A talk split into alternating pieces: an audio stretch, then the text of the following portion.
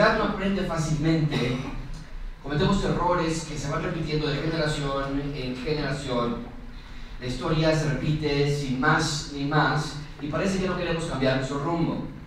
Olvidamos el pasado, olvidamos la razón de las cosas, olvidamos el propósito de las celebraciones. Es por eso que en el Antiguo Testamento Dios, nos, Dios ordenaba a las personas hacer memoriales para que luego no olvidaran la bondad de Dios, porque al paso de los años la tendencia natural del ser humano es olvidar. Es una característica que vemos persistentemente en Israel en el Antiguo Testamento. Había festividades que Dios les había ordenado que hicieran, pero Israel había olvidado el porqué de las festividades. Las llevaban a cabo, pero sin entender siquiera qué estaban celebrando y Dios no se agrada de eso. Hay muchísimos ejemplos que les podríamos dar, pero esta semana leyendo el libro de Jeremías encontré una excelente ilustración de la clase de frialdad con la que la gente celebraba a Dios. Vean ustedes mismos en Jeremías capítulo 7 dice la palabra de Dios, así dice el Señor de los ejércitos, el Dios de Israel, enmienden sus caminos.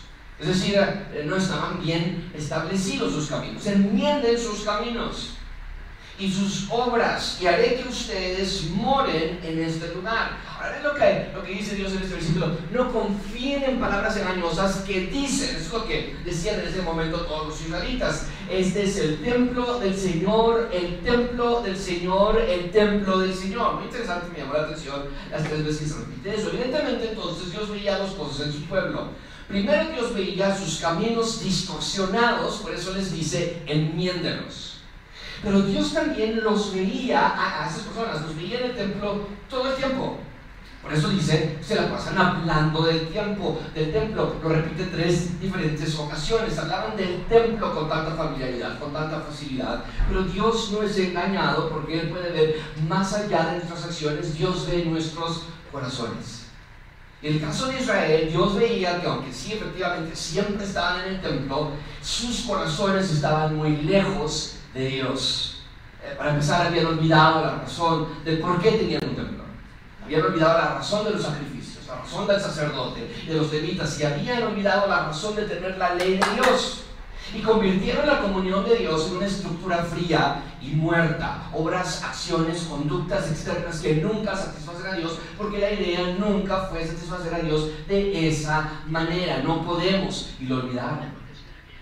Olvidaron de la gracia de Dios y nuestra sociedad ha hecho lo mismo. La Navidad es un evento que frena el mundo entero, pero se habla de él con tanta irreverencia, como si fuera cualquier cosa. Nuestro mundo ya no sabe qué está celebrando, lo han olvidado. Y lo hemos convertido en ideas absurdas. Por ejemplo, les pongo esta imagen. O sea, la Navidad no tiene nada que ver con Santa Claus, y mucho menos con Coca-Cola. Pero así debajo ha caído esta celebración. O bien vemos cosas como esta, armar tu Navidad, dice, sí se puede. Y la idea ahí es que se puede armar con dinero, con compras. La Navidad se ha convertido en un evento social que alimenta nuestra necesidad de autocongratulación. Nos abrazamos, nos felicitamos y gastamos dinero como si por el simple hecho de que es el fin del año nos hemos ganado el privilegio de vacacionar, de endeudarnos. La Navidad se ha convertido acerca de nosotros, nuestros intercambios, cenas, posadas, descanso, vacaciones, se ha vuelto un evento familiar, pero sin estar familiarizados con el porqué. Hablamos de la Navidad todo el tiempo, y para muchos de nosotros es nuestra época favorita del año, pero tenemos que asegurarnos que sabemos el por qué es tan especial, porque no estoy sugiriendo que le restemos importancia a la Navidad, que no sea hermosa, que no sea un tiempo memorable, único con la familia, no, pero sí estoy diciendo que debemos entender por qué es tan especial, por qué esta celebración contagia a todo el mundo de una sensación de felicidad, de paz, de armonía. Es nuestra responsabilidad llevar al mundo las noticias del Evangelio, las buenas noticias de que el reino de Dios ha llegado al mundo. Si nosotros olvidamos esto, ¿quién entonces más lo va a proclamar? Es el punto principal de este sermón. Dios quiere que entendamos y proclamemos que Jesús es el Rey de Reyes y el Señor de Señores. Él es el Rey de Reyes y Señor de Señores. En este texto vamos a ver la razón de la Navidad. Vamos a ver la primera Navidad, ¿qué significó entonces la llegada de Jesús a la tierra y cuáles son las implicaciones prácticas para nosotros el día de hoy? Quiero presentar el Evangelio claramente. Quiero que cada persona que está aquí esta tarde tenga la oportunidad de entender si ha recibido o no el regalo de salvación. Nada más, tus puntos. El sermón de hoy es un tanto más corto, pero vamos a estudiar dos puntos. Número dos, el rey del mundo. Y después veremos el rey de reyes. Rey de reyes y el rey del mundo. Comencemos número uno con el rey del mundo. Vean conmigo versículo 1. Todos juntos lo leemos, está en la pantalla. Número uno, el rey del mundo. Vean conmigo versículo 1. Todos juntos dice, aconteció en aquellos días que salió un edicto de César Augusto para que se hiciera un censo de todo el mundo. Tantas veces leemos este texto y no nos detenemos a pensar en lo que, en lo que Lucas nos está diciendo aquí tan abiertamente, y yo me incluyo aquí con ello. Porque no nos damos cuenta de la importancia de los detalles. Pero quiero que piensen por un segundo lo que tenemos aquí. El texto nos dice que el nacimiento de Jesús ocurrió en los días de César Augusto. Y que en los días de Jesús, César Augusto ordenó un censo en el mundo habitado. Y esto es un dato político muy importante. Porque quiero que conecten esta información con lo que hemos estudiado en nuestro Evangelio de Mateo, porque Mateo nos ha dicho que Jesús es el rey del mundo y que por lo tanto el nacimiento de Jesús nos indica que todos los demás reyes son ilegítimos. ¿ok? Recuerden por favor lo que los sabios del Oriente habían dicho cuando llegaron a Jerusalén, ya lo estudiamos, lo, pongo otra vez para recordarlo, después de nacer Jesús en Belén de Judea en los tiempos de Rey Herodes, unos sabios del Oriente llegaban a Jerusalén preguntando, ¿dónde está quién? Particularmente, ¿cuál era la idea de este bebé? El rey de los judíos, para que nosotros le adoremos, hemos venido del oriente y queremos adorar. Para Mateo y desde luego para el resto de los evangelistas, Mateo, Marcos, Lucas y Juan, el nacimiento de Jesús representaba una nueva dinastía, un nuevo reino. Jesús es el rey de Israel, pero también es el rey del mundo entero. Jesús es la representación de Dios en la tierra y su nacimiento debe ser visto como la manera en la que Dios reclamó lo que era legítimamente suyo. La creación había sido tomada por Satanás. La enfermedad había infectado al mundo entero. La muerte tocaba la puerta de todas las personas y Jesús vino a restablecer todo este desastre. Pero hay un problema que vemos en nuestro texto en el versículo 1 de Lucas 2. Nos dice que Jesús no es el único que dice ser el rey del mundo. Nuestro versículo dice en Lucas que César Augusto era el rey del mundo en ese momento. Y al mismo tiempo Lucas quiere que veamos que Jesús es el rey del mundo. Entonces puedes ver el problema, ¿no es cierto? No puede haber dos reyes del mundo en el mismo momento. O sea, amigos, la llegada de Jesús a la tierra es lo más antidemocrático que el mundo desde entonces pudo haber visto. Porque ya había un rey, ya había un gobierno, ya había un aparato de Estado. Pero Jesús llega a la tierra para desbaratar todo esto y establecer un nuevo reino en la tierra. Cuando sucede algo similar en nuestra actualidad, ¿sabes cómo le llamamos nosotros? ¿Sabes cómo se le llama en las noticias a este tipo de cosas? Un golpe de Estado, ¿no es cierto? Cuando un presidente desconoce a otro presidente, se llama un golpe de Estado. Y amigos, quiero que lo marquen, por favor. La llegada de Jesús fue eso, un golpe de Estado. Y no lo estoy diciendo en el sentido de los golpes de Estado del día de hoy, que son personas sedientas de poder, que se humillan entre ellos por la desesperación de quedarse con las migajas de poder. Eso no es lo que Jesús hizo cuando hablo del golpe de Estado sino que lo que digo en el sentido de que Jesús vino a hacer un golpe de Estado es que Él vino a expulsar a otros reyes, a falsos reyes, vino a terminar con el control satánico sobre la creación y la criatura. Es lo que dice Juan en Juan 1.4. En Él estaba la vida y la vida era la luz de los hombres y la luz brilla en las tinieblas y las tinieblas no la comprendieron. La luz vino a vencer a las tinieblas, de eso se trata la llegada de Jesús, pero seguimos con el mismo problema. Ahora tenemos a dos reyes mundiales. Por un lado, Jesús se dice el rey del mundo, el Hijo de Dios. Y por el otro tenemos a un poderoso imperio romano con César Augusto a la cabeza como su máximo emperador. ¿Quién era César Augusto? Mucha atención con esto porque está muy interesante. César Augusto era el hijo adoptivo de Julio César. Julio César fue un gran líder político que gobernó la República Romana. Y a la muerte de Julio César, una gran revuelta reinó en Roma durante ese tiempo. Varios generales del ejército estaban detrás del poder de Julio César, pero fue el hijo adoptivo de Julio César, César Augusto, quien ganó las batallas más cruciales y así terminó el periodo de la República y comenzó el periodo del Imperio Romano. César Augusto se hizo emperador de Roma después de una sangrienta guerra civil. mucha atención aquí. Él lo primero que hizo fue proclamar a su padre como Dios, lo cual automáticamente lo convirtió a él como el Hijo de Dios. Se proclamó él como el Salvador del mundo, el que unificaría al mundo y traería paz y prosperidad al imperio. Y al inicio de su reinado, así fue. De hecho, hay un periodo en la historia del imperio que se conoce como Pax Romana.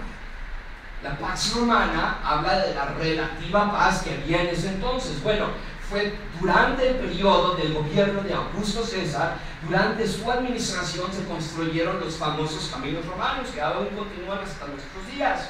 Eran largas avenidas que unían ciudades romanas y creó César Augusto un sistema de mensajería, lo que conocemos hoy como un FedEx, DHL, de ciudad a ciudad, y formó la Guardia Pretoriana para garantizar el orden y la paz, y un cuerpo, la Guardia Pretoriana fue el primer cuerpo en garantizar la seguridad de los ciudadanos ante los incendios de las ciudades, que era muy común.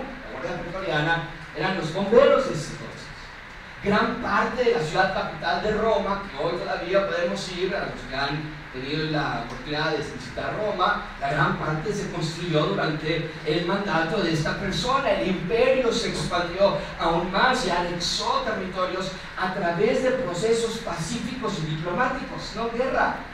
Digo, Augusto César era para muchos el verdadero Hijo de Dios, que había venido a traer paz y prosperidad. Hablar de César Augusto en ese entonces era hablar de una divinidad de la tierra.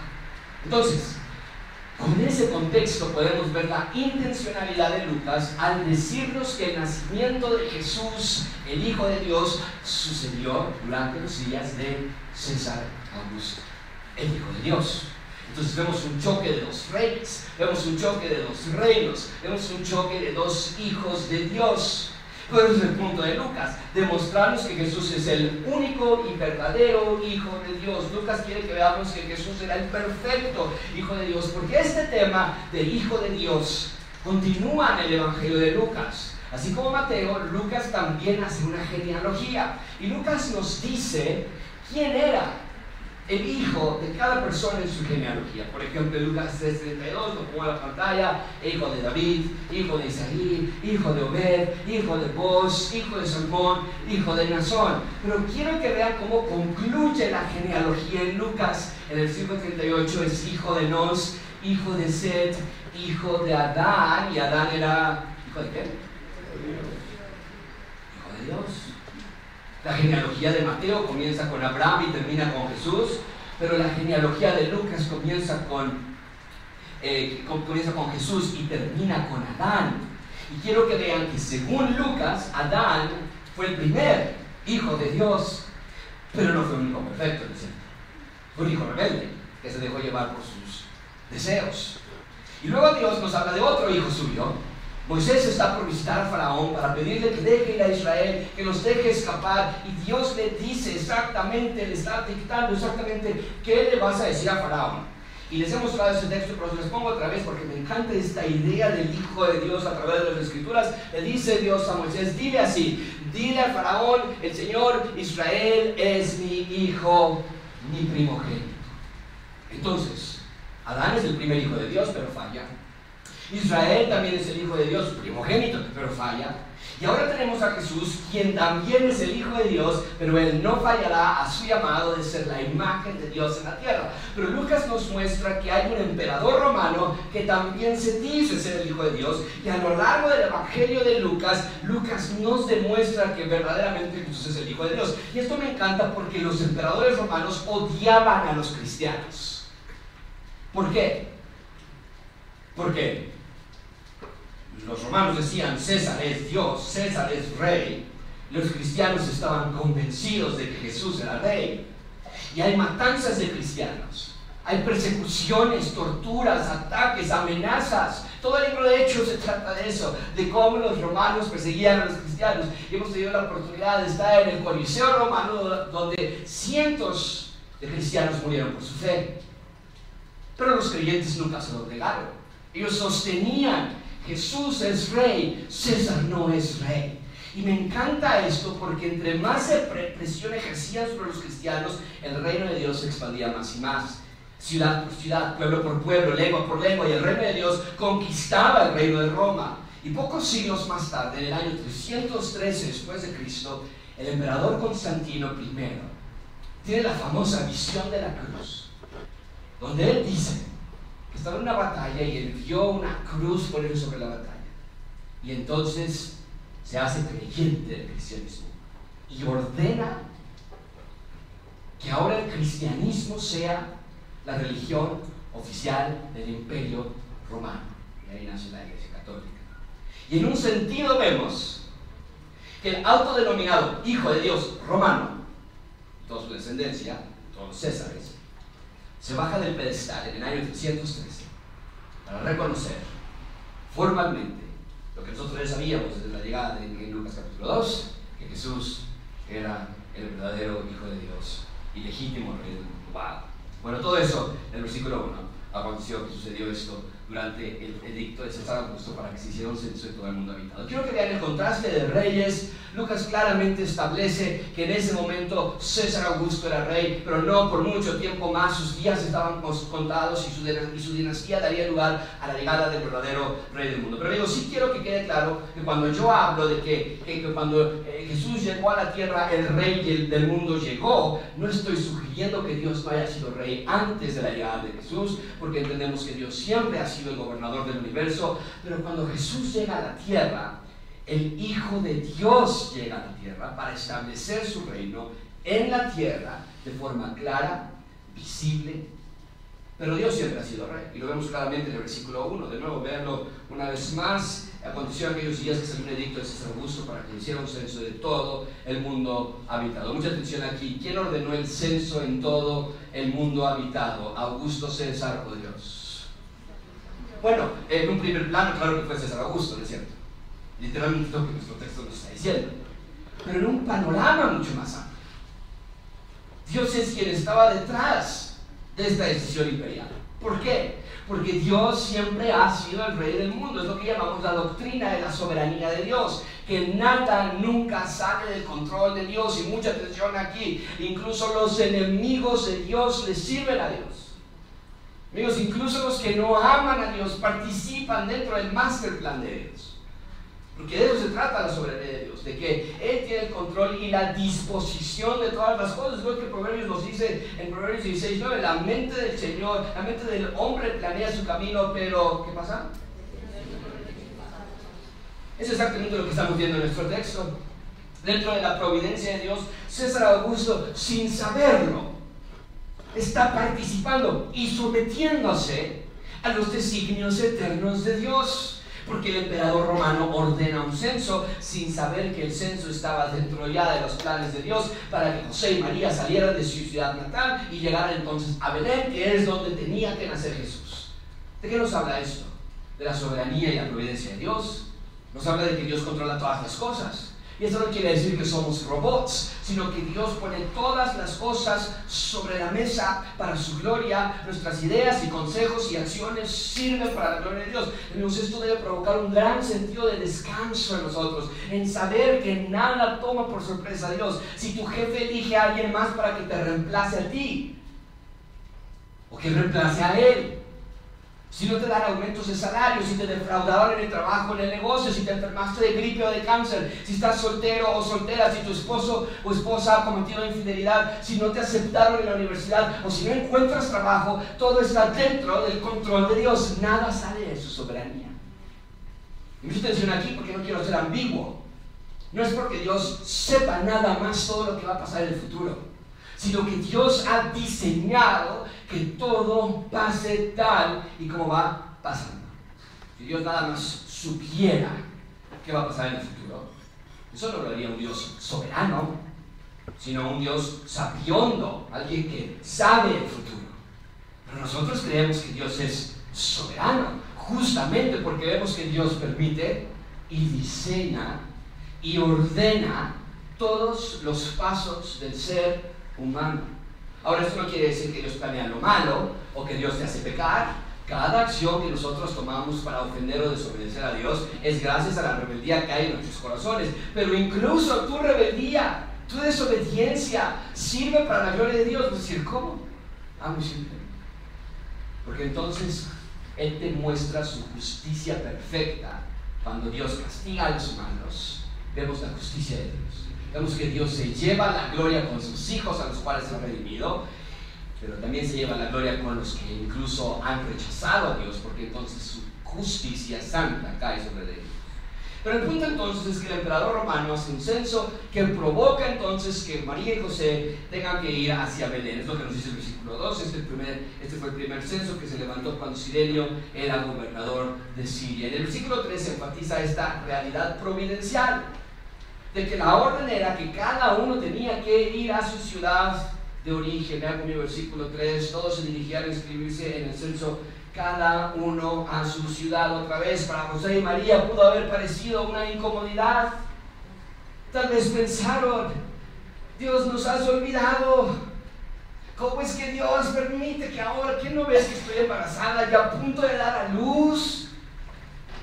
Nos puede pasar algo en el camino, porque el viaje era largo, costoso, peligroso. Y aunque pudiera haber parecido que eso era una sorpresa para María y para José, en realidad vemos que todo va colaborando para que la voluntad de Dios se cumpla. Y se cumpla en la tierra como se cumple en el cielo. Amigos, quiero exhortarte a que veas esta realidad también. Dios siempre tiene control de todas las cosas que pasan en tu vida. En nuestro texto vemos su plan de redención. Nunca se pudo haber estropeado, no importando qué tan adversas se veían las circunstancias. Y gracias a que la voluntad eterna de Dios se cumplió, tenemos ahora nosotros una nueva raza y una nueva criatura. Pero tomamos este principio de la soberanía de Dios en ese texto de Lucas 2 para que nosotros podamos ver también que incluso hoy día las cosas no son distintas. Todo lo que pasa en nuestras vidas es permitido por Dios para purificarnos más y para asemejarnos más a Él. Ahora lo he dicho antes, pero lo vuelvo a subrayar, Dios no te hace pecar, Dios no te hace engañar a tu esposo, Dios no te hace mentir a tus padres, pero si eres creyente, incluso en ese acto de desafío en contra de Dios, Dios tiene el control. Bien, ahí tenemos entonces al rey del mundo, porque vemos que aunque había dos aparentes reyes en la tierra, Dios nunca ha tenido un igual. Dios nunca ha tenido una competencia. Nadie nunca se ha asemejado ni tantito al poderío y majestad de Dios. Él controla todas las cosas en los cielos y en la tierra. En segundo lugar, y con eso cerramos, vean conmigo el rey de reyes. Número dos, el rey de reyes. Versículo 4. También José subió de Galilea, de la ciudad de Nazaret, a Judea, a la ciudad de David, que se llama Belén, por ser él de la casa y de la familia de David.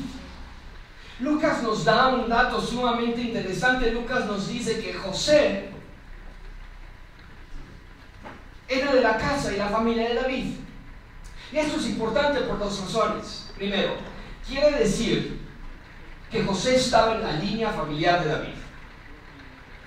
Esta línea familiar de David traería un día al que se sentaría en el trono de Israel por siempre. Dios les había dado esta promesa ya de antaño, en el 2 Samuel 7, lo pueden ver ustedes rápidamente, cuando días, Dios hablándole a David, cuando tus días se cumplan y reposes con tus padres, levantaré a tu descendiente después de ti, el cual saldrá de tus, de tus entrañas y estableceré su reino, y él edificará casa de mi nombre y estableceré el trono de su reino para siempre. Esa era la promesa a la línea genealógica de David. Salomón fue hijo de, de, de, David inmediato, pero definitivamente Salomón no fue ese rey perfecto y el salvador del que se habla aquí, y por supuesto ninguno de los hijos de Salomón cumplió esta promesa. Entonces, el judío estaba ante la expectativa que había pasado esa promesa y qué sucedería con esa promesa mesiánica. Va a venir un rey a reinar en Israel y cuando Lucas les da esta información y les dice José, José es de la línea de David.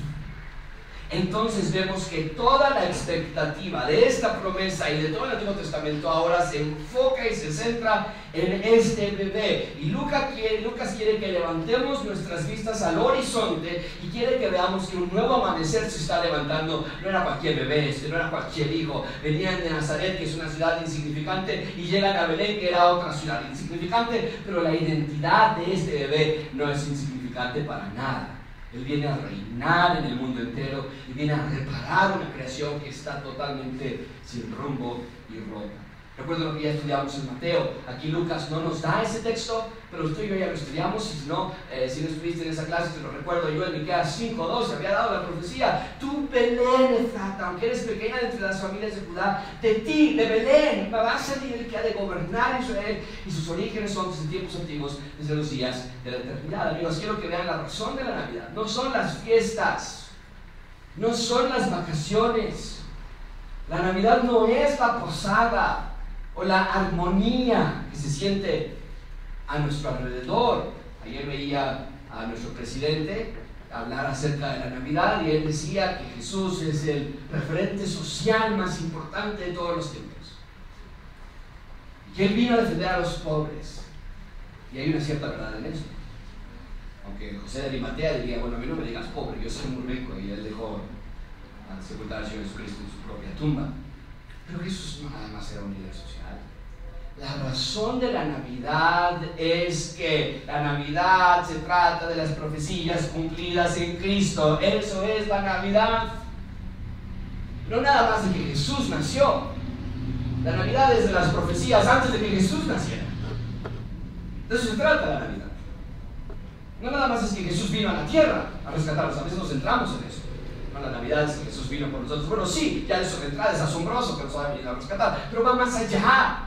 La Navidad es la llegada de Dios a la tierra en la forma de Jesús para cumplir las profecías de antaño y rescatar a su creación. Eso es la Navidad. Porque cientos de ocasiones en el Antiguo Testamento Dios prometía que enviaría a uno quien los rescataría y reinaría sobre ellos y había prometido que el mundo entero iba a recibir bendición a través de ese uno. Les decía, no, no, no, el reino de ese uno va a ser un reino sin igual. El reino de ese uno va a ser que sus corazones de piedra se conviertan en corazones de carne y, y, ellos van a ser su pueblo y yo voy a ser su Dios. Entonces, puedes ver lo impactante del versículo 4, porque ese versículo nos deja ver que José no es cualquier hombre, sino que es el padre legal, no biológico, el padre legal. Y entonces, al ser el padre legal, José le transmitía a Jesús la línea genealógica de David. Amigos, eso es la Navidad. El rey prometido del Antiguo Testamento ha llegado a la tierra. Y otra vez, amigos, lo que parecería totalmente imposible, Dios lo hizo posible. Porque la profecía de Miqueas decía que el Mesías nacería en Belén. Pero María estaba por dar a luz, así súper gordita, y todavía estaba en Nazaret. Y no había razón alguna por la cual tendrían que ir a Belén. Y nos podemos preguntar, oye, ¿cómo vas a cumplir esta promesa de Dios? ¿Qué tal si nace en Nazaret, ya está súper gordita y, y, eso de que no, tiene que caminar cada ratito y, y ya se te, y si el Mesías no nace donde estaba profetizado, ¿qué va a pasar? Y podrían ustedes comerse las suyas, pero Dios nada, nunca pierde su control y entonces de forma providencial justo en el momento en que se necesitaba, a Augusto César se le ocurre la idea de hacer un censo que obligaba a José y María a salir rumbo a Belén. Amigos, otra vez, quiero que entiendas que Dios está en control. Su deseo por rescatarlos es clarísimo. Nada lo detuvo para instalar su reino en la tierra y rescatarlos. Pero crees que de verdad hizo lo imposible para salvarnos y Dios hizo lo imposible para rescatarnos. Pero ahora que eres salvo, se le olvida a Dios de los muchos problemas que tienes. No, cada problema, cada enfermedad, cada dificultad y obstáculo que tú estás pasando, tiene el diseño perfecto de cumplir su perfecta voluntad en ti. Que seas más como Él, que nuestra fe se perfeccione, que dependas más de Dios. Así que no te preguntes, Dios, ¿por qué permites esto en mi vida? Eh, más bien di, Dios, ¿qué me quieres enseñar a través de esto? En mi vida. Dios, ¿cómo puedo glorificarte a través de esto en mi vida? El punto es que José y María se van hacia Belén para participar del censo. En el versículo 5 se van a inscribir con María comprometida para casarse con él. Todos juntos leemos sus últimas palabras que dice. En esos momentos su unión era gracias al compromiso matrimonial. Yo ya había explicado esto anteriormente, que en ese periodo de tiempo el compromiso antes del matrimonio era considerado como un matrimonio, no se podía romper con nada excepto con el divorcio. Y entonces van camino a Belén cuando algo sucedió, ve conmigo versículo 6. Sucedió que mientras estaba, qué coincidencia, ¿no es cierto? Mientras estaban allí en Belén, se cumplieron los días de alumbramiento y nosotros podremos decir, uff, Dios es la que te salvaste. Justo a tiempo. Pero no, nada es suerte. Nada es coincidencia. Dios permitió dentro de sus designios eternos que Augusto César, quien se creía el Hijo de Dios, quien se creía el rey del planeta, la máxima autoridad del mundo en ese entonces, creía que nada lo podía detener a él. Dios le permitió que hiciera ese censo porque así se cumpliría, se cumpliría la profecía de, de Miqueas capítulo 5 de que Jesús nacería en Belén. Literalmente de conmigo versículo 7. Y Dios a a su Hijo primogénito, lo envolvió, lo envolvió en pañales y lo acostó en un pesebre porque no había lugar para ellos en el sol. Un contraste de dos mundos, ¿no es cierto? Mientras que César Augusto durmió esa noche en la opulencia de sus palacios. Aquí tenemos a un niño en un pesebre. Pero ¿qué es lo que vemos desde aquí? Jesús lo contesta claramente cuando está, eh, años después de este evento, está enfrente del representante de César, el emperador romano. Pilato, el gobernador romano de esa región, le pregunta a Jesús. Le dice Jesús, me tienen harto esta situación. Dime si eres el rey o no. Este es el representante de César Augusto. Esto es lo que Jesús le contesta. Hey, el reino no es este. Si mi reino fuera de este mundo, entonces mis servidores pelearían para que yo no fuese entregado a los judíos, pero ahora mi reino no es aquí. ¿Qué quiere decir esto? Lo que está diciéndole Jesús a Pilato y realmente a César, porque es el, el, rey de, de, César que está gobernando en Israel en ese momento, Pilato es. Le está diciendo, mi reino no es como el de los humanos. Riquezas y poder y control. El reino de Dios es otra clase de reino, es un reino celestial. A la llegada de Jesús a ese pesebre, ese pesebre nos apunta al verdadero trono de Jesús nos recuerda que Jesús no era un rey, un rey en el sentido convencional de la palabra, iba a nacer en lo mejor de lo mejor, sino que vino a rescatar a su creación, redimirnos y salvarnos. El hecho de que lo haya puesto en pañales nos habla de la humanidad que Dios tomó al hacerse como uno de nosotros tuvo las mismas características de vida que tú tienes y Él sabe que es sentir hambre y dolor y enojo y tristeza. Él conoce nuestras dolencias y nuestras debilidades. Vio a seres queridos partir a través de la muerte y los vio enfermarse y no poder hacer nada al respecto con la medicina que había en ese entonces. Amigos, Jesús vivió una vida aquí en la tierra porque el rey quiere habitar entre sus ciudadanos. El autor de Hebreos nos recuerda así, no tenemos a un sumo, a un gran sumo sacerdote que no pueda compadecerse de nuestras flaquezas sino uno que ha sido tentado en todo como nosotros, pero sin pecado. Cada dificultad y oprobio que tú puedes experimentar, tu rey se hizo hombre para experimentarlas también. Esa es la Navidad, la llegada del rey al mundo perdido. Amigos, nuestro compromiso, nuestra devoción, nuestro amor a Dios no es por obligación o por tradición la Navidad nos recuerda que la razón de nuestra celebración es por el inmenso agradecimiento que le tenemos a Dios por haber llegado a un lugar en el que no tendría que haber llegado. Y nos gozamos por su generosidad en traer a la tierra paz y buena voluntad. Y celebramos no nada más en diciembre, porque su nacimiento ni siquiera ocurrió en diciembre, sino que celebramos todos los días el rey llegó a este mundo tan vacío y tan oscuro para traer luz y vida eterna. Y eso, señores y señoras, es la razón de la Navidad. Oremos.